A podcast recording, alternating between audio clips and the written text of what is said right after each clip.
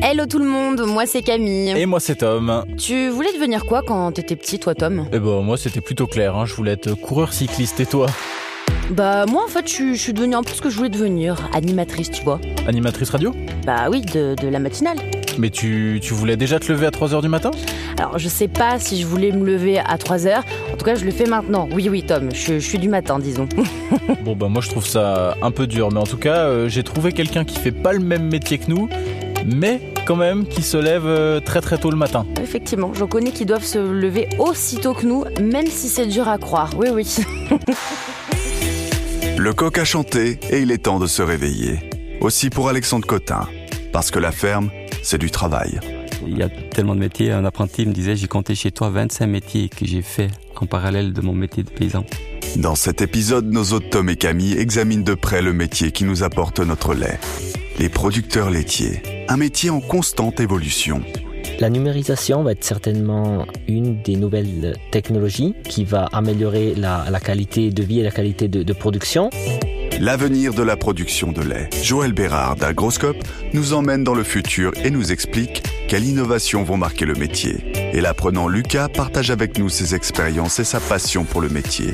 Une passion qui unit les générations. J'aime bien avoir une belle vache et euh, J'aime bien boire du lait aussi. On a la ferme Cotin avec le patron de l'exploitation Alexandre Cotin. Bonjour Alexandre. Bonjour. Merci de nous accueillir. Avec plaisir. Ça nous fait super plaisir. Alors, est-ce que tu peux nous raconter un petit peu, c'est comment de vivre ici dans une ferme de rêve? Parce que tu nous as un petit peu euh, présenté les lieux. Pour le coup, c'est vraiment à quoi on s'attendait, la vraie ferme de rêve. Bon, tout d'abord, je suis du producteur laitier euh, de père en fils. Je me suis pas posé la question. Je me suis posé la question par après si j'allais continuer ou pas la production laitière. Et puis c'est là je me suis rendu compte que la vache était un, outil qui était fantastique en ce moment en, lien, en termes de production, de transformation de, de, produits végétaux en lait. On peut passer par toutes les phases, euh, le lait, l'élevage, euh, la réforme, qui est aussi un sujet qu'on ne doit pas éluder et tout ce qui va avec la technologie qui qu'une vache nous demande, euh, c'est juste génial. Donc tous les jours on vit un rêve parce qu'on ne sait pas de quoi il fait le lendemain. Et c'est hyper varié. et c'est hyper varié. Après c'est en même temps aussi une contrainte parce qu'on n'a pas l'assurance de toujours faire la même chose, l'assurance d'être périn sur la sur la durée. Et ça c'est le, le, deuxième challenge qui me tient en vie, c'est que tous les jours il faut se poser la question de ce qu'on fait, si on le fait juste et si on fera la même chose demain. Du coup, euh, toi, tu t'es euh, posé la question euh, de savoir si tu voulais reprendre l'exploitation. Est-ce que, est-ce que d'abord tu as une famille qui, qui t'entoure? Alors tout d'abord, ben j'ai mes parents étaient ici avec avec mon oncle. Mhm. La, passion était déjà à l'époque ici. les choses ont fait que mon papa a repris l'exploitation tout seul, où je l'ai tout de suite secondé. Et puis ça, c'est, il m'a donné la chance d'être chef d'exploitation assez vite. J'ai pu me poser beaucoup de questions tout de suite. On a pu réagir ensemble sur sur l'avenir. J'ai euh, élevé une famille dans le sens d'élever une famille, mais pas forcément d'élever un successeur. Ça, c'est lui qui l'a décidé. Et le hasard des choses me fait, m'a donné en somme euh, la satisfaction d'avoir un fils qui veuille continuer le métier.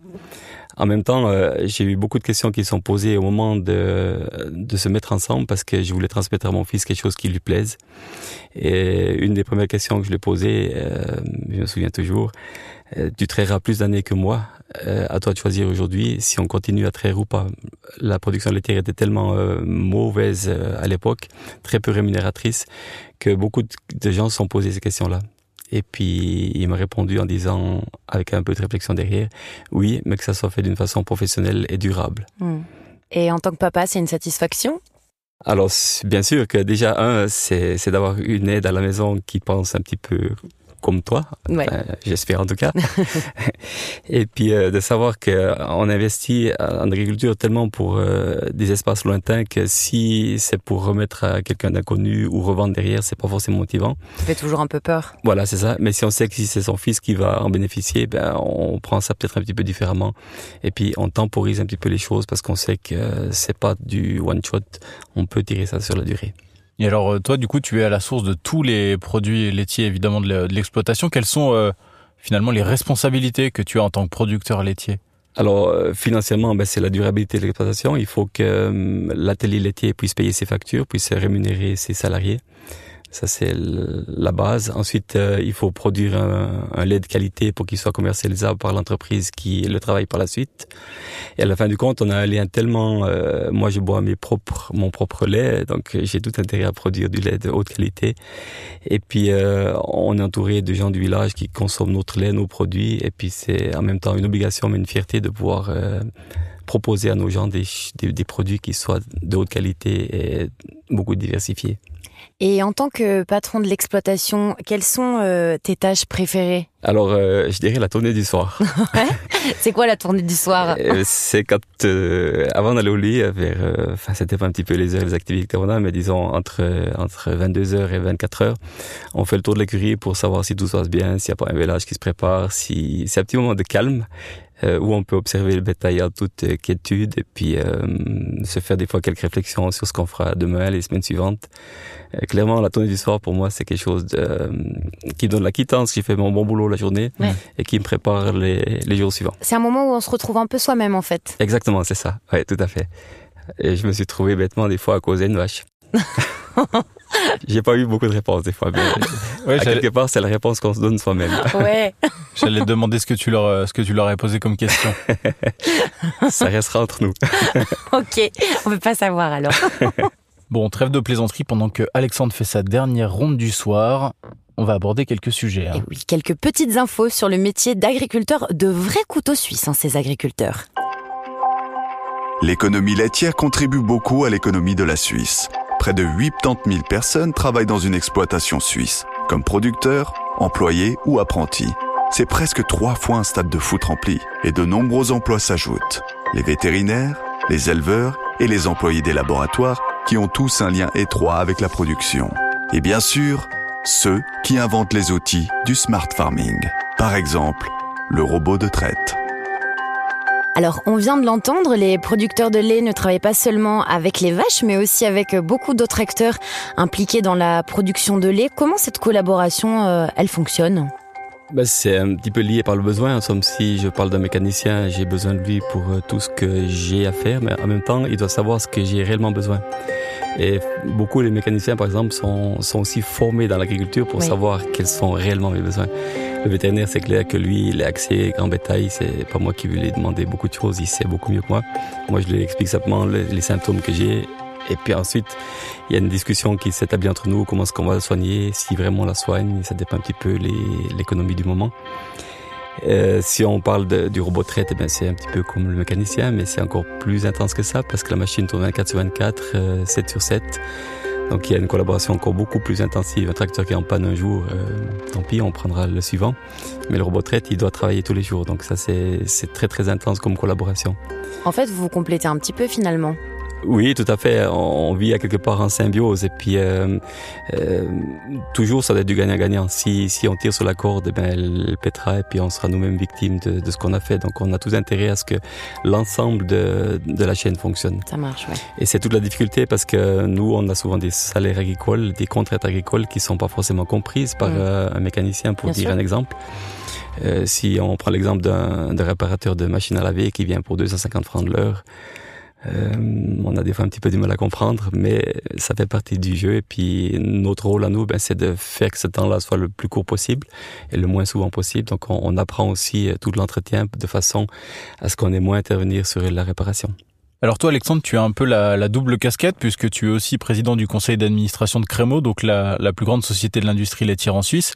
Euh, quels sont les enjeux auxquels tu es confronté dans ce, dans ce rôle-là? Alors, pour pas faire d'impair, on est la plus grande société en Suisse romande. Est-ce qu'il y a quelqu'un qui est plus grand que nous en Suisse Non, alors mon rôle de, de paysan là-dedans par rapport à, au rôle de président, il est bien différent. En somme, et je sépare bien les choses. En somme, ici à la ferme, on est producteur de lait. Je tâche, comme tous les autres producteurs, de fournir un lait le plus régulièrement possible, de haute qualité, à ce que mon entreprise puisse le mettre en valeur. Après, le rôle du conseil d'administration, enfin du président du conseil, c'est de faire le lien entre la direction et, et le conseil et les actionnaires. Et puis là, il y a le savoir-faire d'un indépendant paysan qui peut apporter son, son, plus des fois dans certaines réflexions. On, sort des fois des, des sentiers battus dans certaines idées et ça met en, en confrontation euh, des, des processus industriels bien faits. Et Euh, je crois encore une fois qu'on doit travailler en symbiose. En somme, Crémo en particulier appartient à ses producteurs. Donc Crémo doit connaître, la direction de Crémo doit connaître ce que le producteur veut.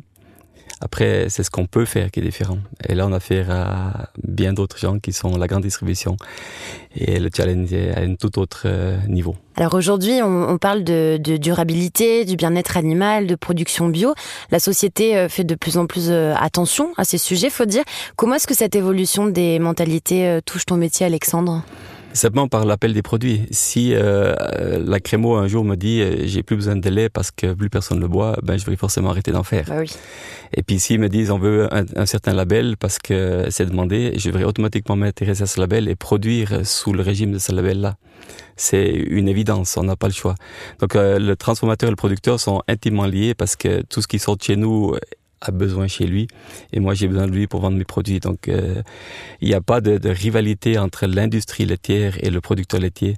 La rivalité, s'il y en a une, c'est plutôt entre euh, le produit fini et la distribution, où là les intérêts sont différents. Il y a également de, plus en plus de nouvelles euh, technologies, également dans le dans le métier, d'innovation dans le secteur agricole également. comment est-ce que ça, ça, ça bouscule ton travail ou pas d'ailleurs? Euh, ça bouscule, euh, je dirais que ça l'aide. Parce qu'on a, on fait pas quelque chose par euh, par plaisir, on le fait toujours par nécessité. Hmm. En somme, le robot de traite, il arrivait pas parce que j'aimais pas traire, mais parce que j'avais plus le temps de traire. Et en somme, le robot est venu ici en aide à faire ces, ces travaux-là. Et le robot est assez symptomatique, mais c'est pour beaucoup beaucoup de, de secteurs comme ça. Euh, on n'a pas un gros tracteur parce qu'on a envie d'avoir un gros tracteur, c'est simplement parce qu'il faut qu'on soit plus efficace, que ça avance. Et bien sûr, parce qu'il est plus gros, il coûte plus cher. Parce qu'il est plus cher, on doit avoir plus de surface. C'est un petit peu le chat qui se la queue, mais à quelque part, on suit l'évolution mondiale et la Suisse n'y échappe pas du tout. Les règles économiques sont les mêmes partout à différentes euh, hauteurs, bien sûr. Mais du coup, est-ce que les, toutes ces innovations, ça, ça enlève un peu de passion au métier? Non, ça la renforce. Ben comme euh, on, revient sur le robot de traite, par exemple, euh, s'il suffit pas de mettre une vache dans le robot de traite et puis penser qu'elle sorte là en étant été traite, il faut ça, il faut connaître le processus euh, de la traite. En somme, il y a, il y a comme on appelle la phase d'amouillage où la vache doit mettre son, donner son lait, bien vouloir le donner. Et tout ça, si on, on connaît pas ces bases-là, on saura pas faire fonctionner un robot. Ouais, ça le fait pas. Ça le fait pas du tout. Et puis, à quelque part, c'est c'est la double la double satisfaction. On doit connaître le métier à la base, comment ça fonctionne, et on doit connaître la technologie qui nous aide à faire ce métier aujourd'hui. Donc, c'est juste passionnant. Un métier passionnant, mais un métier qui a beaucoup changé. Comment va-t-il se développer dans l'avenir? On est allé découvrir tout ça chez Agroscope.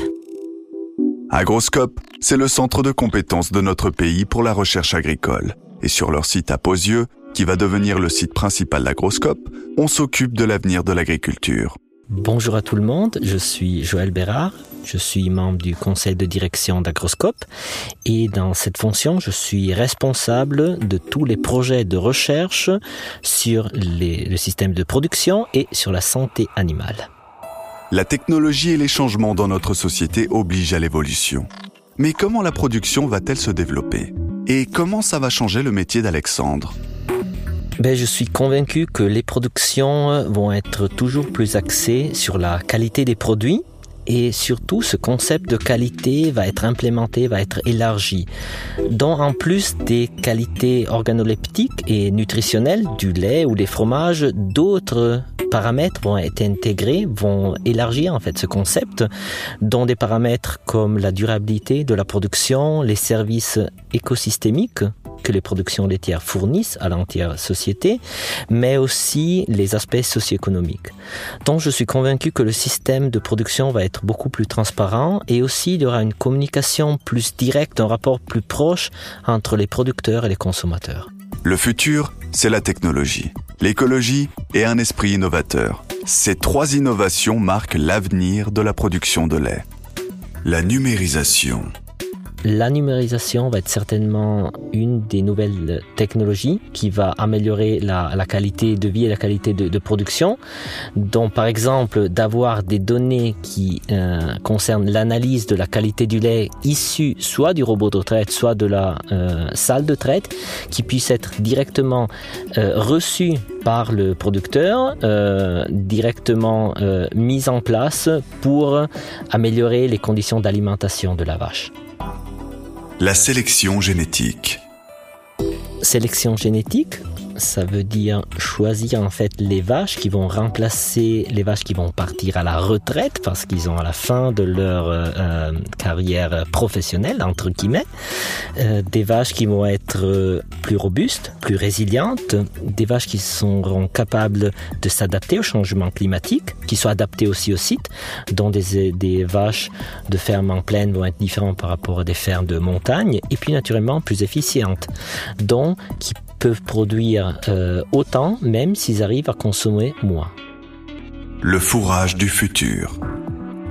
L'alimentation des vaches, donc certainement d'avoir des euh, fourrages produits euh, sur l'exploitation de haute qualité pour garantir une certaine autonomie d'approvisionnement, mais aussi de pouvoir réduire la concurrence entre le food et le feed.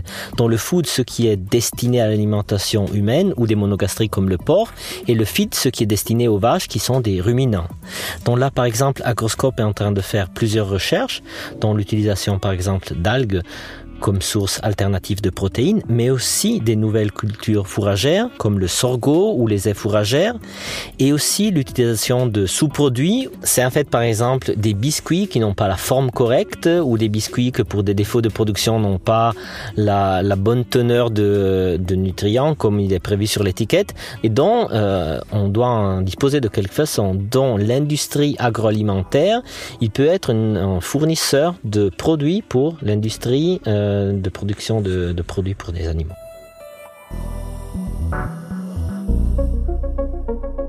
Des vaches qui mangent des algues, des applications smartphone et le recyclage de biscuits, l'avenir est innovateur, technologique et smart, aussi pour le producteur de lait. Les défis à relever sont certainement encore importants, mais je suis convaincu que grâce au smart farming, au progrès dans la sélection génétique et aussi à l'amélioration de l'alimentation, pour le producteur, on aura la possibilité d'avoir des conditions de travail euh, plus faciles. En même temps aussi un salaire correct par rapport à la charge de travail. Le producteur a aussi une connaissance euh, plus approfondie de ces animaux, de quelles sont leurs exigences, et en même temps une prise de conscience importante de quel est son rôle, pas seulement de producteur d'aliments, de lait, de fromage, mais aussi du rôle euh, envers la société, donc de fournisseur de services comme les services écosystémiques. Selon Joël Bérard, les innovations apportent des chances, aussi pour nous. Pour les consommateurs, je pense une plus grande transparence, une communication plus directe avec le producteur, une connaissance du produit, de ce qu'il y a à l'intérieur du produit, mais aussi qu'est-ce qu'il y a derrière le produit à amont, donc comment on l'a, produit. Et je dirais, euh, pour l'agriculture en général, vraiment une agriculture qui va être plus durable et surtout plus résiliente. Vous l'avez entendu, différents euh, sujets ont été abordés lors de ce reportage. On a parlé de smart farming, on a parlé des, algues d'ailleurs. Euh, Alexandre, quel est ton avis à ce sujet? Est-ce que c'est euh, une notion qui te, qui te parle? Est-ce que vous traitez ce, ce sujet, les algues? Alors on en entend parler, on n'a encore pas d'expériences qui sont factuelles sur l'exploitation.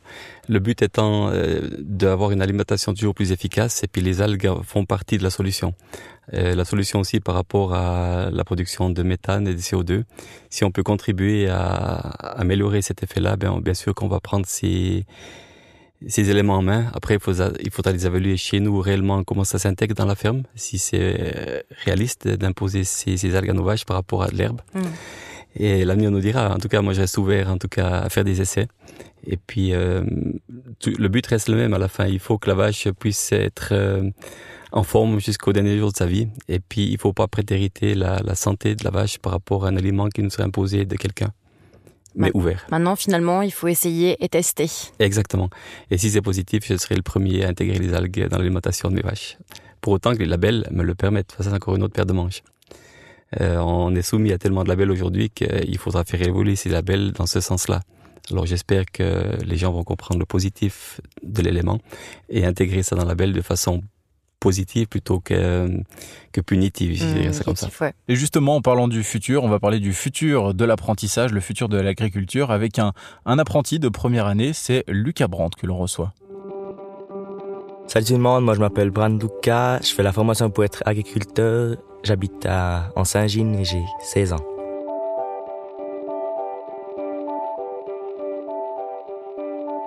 Donc on a affaire à deux messieurs qui ont euh, quasiment 40, 40 ans d'écart. ans d'écart, oui, effectivement, c'est beau. hein. Alors Lucas, du coup raconte-nous un petit peu pourquoi tu as voulu faire cet apprentissage. Je suis grandi sur une ferme, ça m'a toujours passionné, j'ai aimé.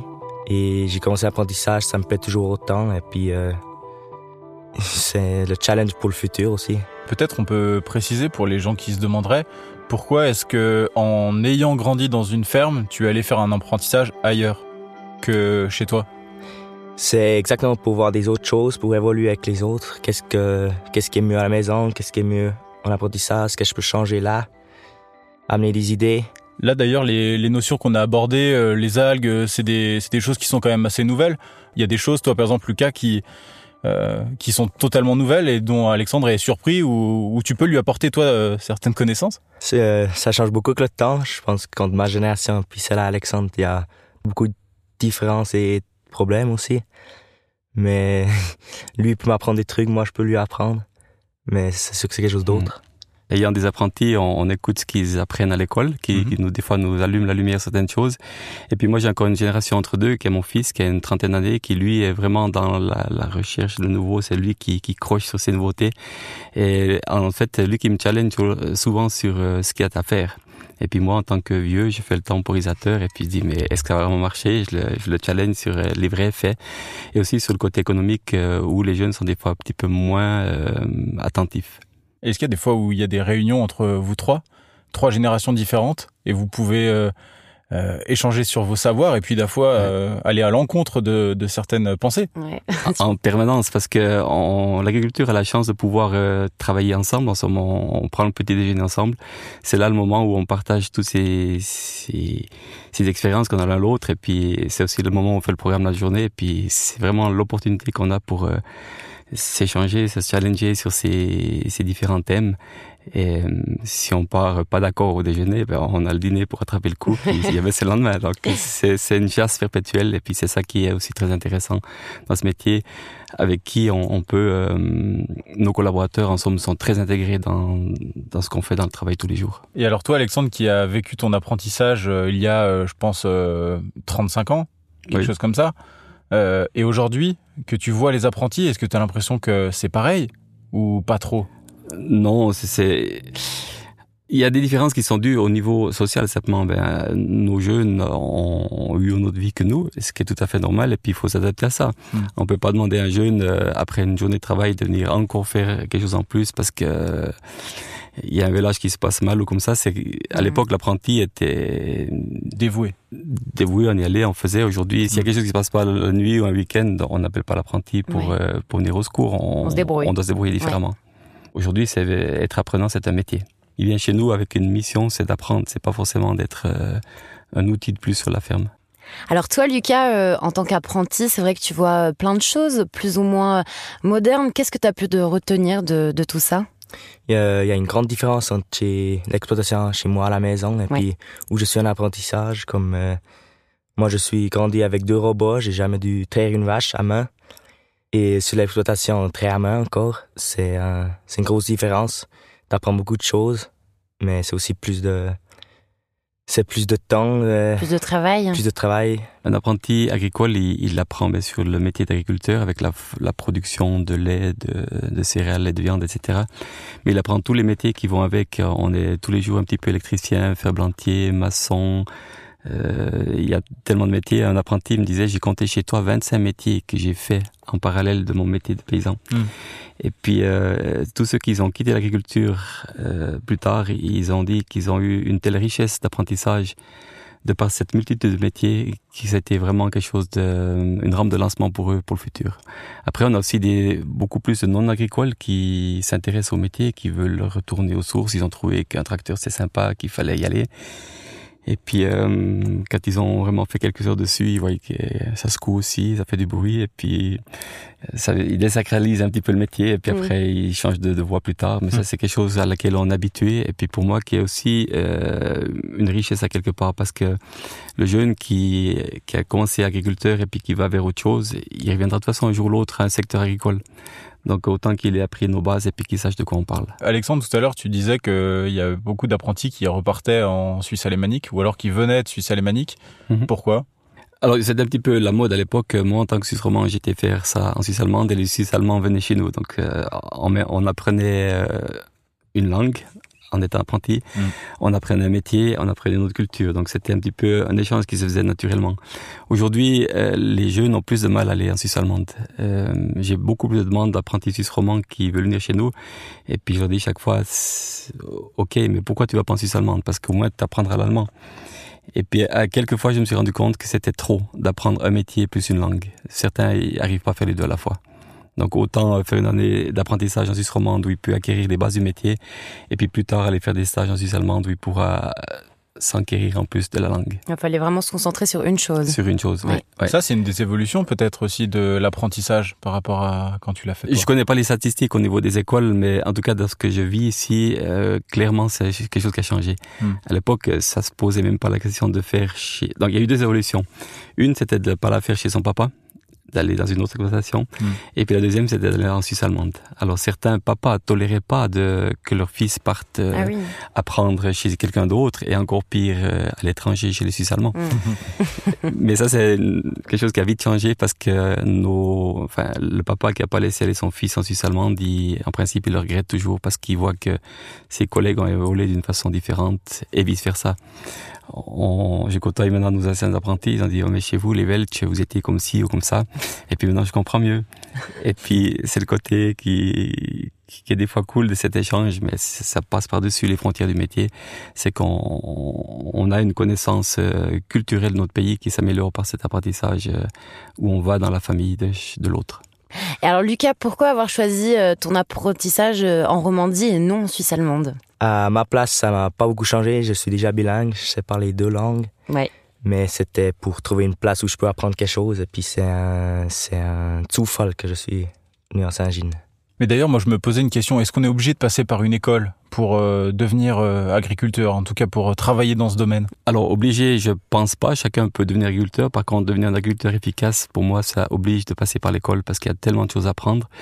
Après, il y a un deuxième aspect, c'est si on veut être agriculteur reconnu, en moment qui, qui peut être dans la vie active des paiements directs des, des labels, on doit être scolarisé d'une façon correcte. Et aujourd'hui, la base évolue, monte toujours. En somme, il y a une certaine base qui est juste pour les chiffres, qui, à mon avis, ne sert à pas grand-chose.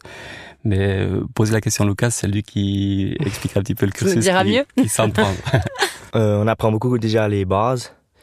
Comment produire, quoi produire. Euh, si c'est écologique aussi, si c'est rentable et efficace. Et il y a sûrement beaucoup de choses qui vont venir encore. J'imagine que c'est plus pratique comme enseignement que théorique tout à fait. Et puis ce qu'on fait en, en exploitation euh, de maître d'apprentissage, comme on dit, c'est qu'on tâche de relier la théorie qu'ils apprennent à l'école à la pratique de tous les jours. Et ça en lien avec l'économique euh, qu'on a nous chaque jour ici. On peut venir avec des belles idées qui sont scolaires, mais c'est pas forcément que ça matche dans la ferme. Et puis ça c'est aussi sujet à discussion. Et puis euh, des fois on a des soucis avec les professeurs qui viennent nous dire mais notre apprenti m'a dit que c'est très interactif avec aussi les maîtres d'école. Bon, Lucas, toi, tu es un petit peu euh, né euh, là-dedans, dans tout ce milieu. Est-ce qu'il y a quelque chose qui t'a qui t'a surpris depuis que tu es, euh, que es tout petit, un changement en particulier par rapport à maintenant? C'est sûr, c'est quelque chose complètement d'autre. T'as pas les mêmes libertés. T'as un chef maintenant, t'as plus ton papa où tu peux lui dire bah oui. qu'est-ce que tu veux. tu dois quand même te tenir aux règles. les congés, c'est autrement. Tu vas moins à l'école. Tu travailles sûrement aussi plus, ça dépend aussi du l'exploitation à la maison et euh, l'apprentissage. Mais c'est une bonne expérience de voir des autres choses. Un apprenti agricole, il fait pas tout son apprentissage sur la même place. Il a trois ans d'apprentissage et puis en principe, ou on souhaite en tout cas, c'est que l'apprenti fasse euh, une année par exploitation. De ce fait-là, il a accès à différentes formes d'exploitation, euh, différentes modes de production aussi et carrément de production tout à la base. Et puis euh, l'apprenti, peut-être, il a ou on dit l'apprenant aujourd'hui, hein, je crois. ouais. L'apprenant s'attend à quelque chose qu'il n'est pas forcément satisfait la première année parce mm. qu'il s'attend à autre chose, mais c'est quelque chose qu'il va rattraper facilement en deuxième. Et même s'il était insatisfait en première, il va d'autant plus crocher en deuxième parce que c'est quelque chose qu'il a manqué en première. Mm. Et inversement, s'il était vraiment au top sur un secteur en première année, la deuxième année, il va pouvoir laisser ça à côté et se concentrer sur d'autres choses. Tu valides Lucas? Oui, je vais aller complètement.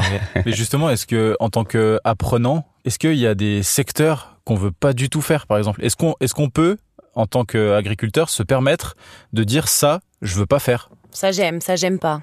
Comme chaque métier, oui, mais il faut aussi les faire. Ça se fait pas C'est obligatoire. Oui, je dirais oui. Quand un apprenant vient chez nous, il fait toujours un stage avant pour savoir si ça lui convient ou pas. Hmm. Et du moment que ça lui convient, il valide ce qu'on fait. Donc, euh, par la suite, il ne peut pas nous dire, écoutez, euh, les veaux, c'est pas mon truc, euh, je, je m'en occupe pas. Il doit faire le tout. Donc, comme a dit Luca avant, il a, il a pris un chef et puis il doit se conformer à ce qu'on lui demande. C'est clair que si, en tout cas, mon cas, c'est comme ça. Si un secteur lui plaît pas, je lui demanderai pourquoi ça lui plaît pas qu'est-ce qui changerait pour qu'il soit meilleur hmm. Et puis s'il arrive à me faire changer mon mode, pourquoi pas? Pourquoi pas? Il faut un petit peu toucher à tout et être ouvert d'esprit finalement. Mais d'abord, il faut savoir de quoi on parle pour pouvoir proposer quelque chose de meilleur derrière. Et puis ça, ça passe par euh, la pratique de tous les jours, même si c'est pas forcément agréable. Mais je pense que ça, c'est propre à chaque métier. Et chaque métier a les mêmes contraintes face à ça. Tout à l'heure, on disait que vous aviez 39 ans d'écart, Lucas et Alexandre. J'aimerais bien savoir comment vous, vous voyez l'avenir du métier, euh, chacun de votre, euh, de votre côté, en fait. Alors les contraintes, enfin le métier, c'est quelque chose qui, c'est une difficulté qui se répète depuis tout le temps. Si j'entendais mon grand-papa parler à table, il parle des mêmes soucis que moi aujourd'hui, bien mm. sûr à une autre échelle. Ouais, génération, génération. Euh, les soucis changent, mais en somme, le, fond reste le même. Quoi. Ça se transmet aussi. ouais. Il faut arriver à pérenniser l'entreprise, ça c'est déjà le, défi numéro un, parce que les, choses vont tellement vite, l'économie est tellement euh, tendue en ce moment qu'un faux pas suffit à faire euh, tomber une ferme, ce qu'à l'époque n'était moins le cas parce qu'on avait tellement de, on était plus en, en autarcie hmm. et une erreur euh, se pardonnait. Aujourd'hui, une erreur se pardonne moins en moins ou bien on la paye cash derrière. Ça, c'est la première chose. Et puis, euh, l'évolution technologique fait que tout va très vite. Donc, on, on passe beaucoup de temps à apprendre parce qu'on doit suivre l'évolution. Et la chose qui m'embête le plus, c'est euh, tout ce qui est administratif. Euh, aujourd'hui, on passe beaucoup, beaucoup de temps au bureau à remplir des formulaires que peut-être personne ne lise, qui servent à pas grand-chose. C'est le côté frustrant du truc. Si on faisait la comptabilité analytique où on va au fond des choses, moi, ça me passionne. Mm. Mais quand il faut remplir des formulaires pour euh, simplement cocher qu'on a fait ou qu'on n'a pas fait, c'est embêtant. Mais en même temps, si on le fait pas, ben, les conséquences sont lourdes. Donc pour moi, la, la, charge administrative va aller, je pense, toujours en pire. Et puis ça, c'est quelque chose qui va euh, péjorer le métier de paysan. En somme, le prix du lait étant une chose euh, très très factuelle pour dire si je continue ou si je continue pas. Aujourd'hui, les, les, charges administratives, en somme, les, les, charges liées à ces labels, les contraintes, feront peut-être tout autant arrêter la production laitière parce que c'est venu très très lourd à supporter. Et toi, Lucas, avec ta jeune expérience, tu la vois comment l'avenir? Moi, je la vois sûrement plus dur que maintenant. Peut-être pas, mais moi j'y pense. Euh, beaucoup de problèmes qu'on avait avant, on en a sûrement plus aujourd'hui, mais contraire aussi. Ça change et puis. Euh... Tu as un peu plus peur Peut-être? T'appréhendes? Oui, à un point comment T'as un point oui. Si j'entends aussi mon, mon papa parler, ça fait aussi peur des fois parce que lui, il a un peu plus. Il s'intéresse plus à ça et puis il sait plus aussi. Mais les changements, j'aime pas trop les changements. Et c'est sûrement ça que je vais beaucoup euh, y trouver dans le futur. Et l'agriculteur, comme n'importe quel autre métier, euh, si Lucas dit qu'il aime pas les changements, c'est clair que euh, c'est toujours inconfortable de, de, sortir de sa zone de confort par définition. Hmm. Mais à la fin du compte, c'est que ça qui fait avancer l'humain. C'est que les crises qui nous font bouger. Par contre, après, c'est comment est-ce qu'on appréhende une crise qui est qui, qui, fait la différence.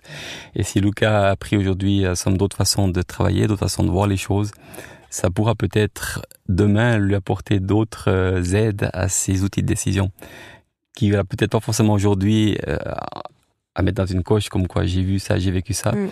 mais en, en arrière-fond, il aura toujours cette pensée qui, qui pourra lui aider à réfléchir plus tard. Alors Lucas, toi, qu'est-ce qui te plaît dans la production de lait? C'est surtout les vaches. C'est une vache, c'est très très difficile à, à comprendre et de jouer avec pour que ça ça va à côté des sous, mais aussi de, la santé de la vache. À côté du lait, il y a aussi des, il y a aussi de l'élevage qui me plaît bien. J'aime bien avoir une belle vache et euh, chasser la, la bonne génétique par-dessus des plusieurs générations. Et j'aime bien boire du lait aussi. C'est la finalité oui. de tout le travail. Le lait, c'est bon. Oui. Tu nous donnes envie avec ton lait, Lucas. Hein. oui, d'ailleurs, on va aller s'inviter à en boire un dernier verre. Oui, hein, voilà, c'est ça. On, s'invite tout de suite, on part et on se retrouve dans un prochain épisode de Vachement Frais. Pour en savoir encore plus sur le métier de ceux qui nous donnent notre bon lait suisse, Rendez-vous sur swissmilk.ch où plein d'articles intéressants vous attendent.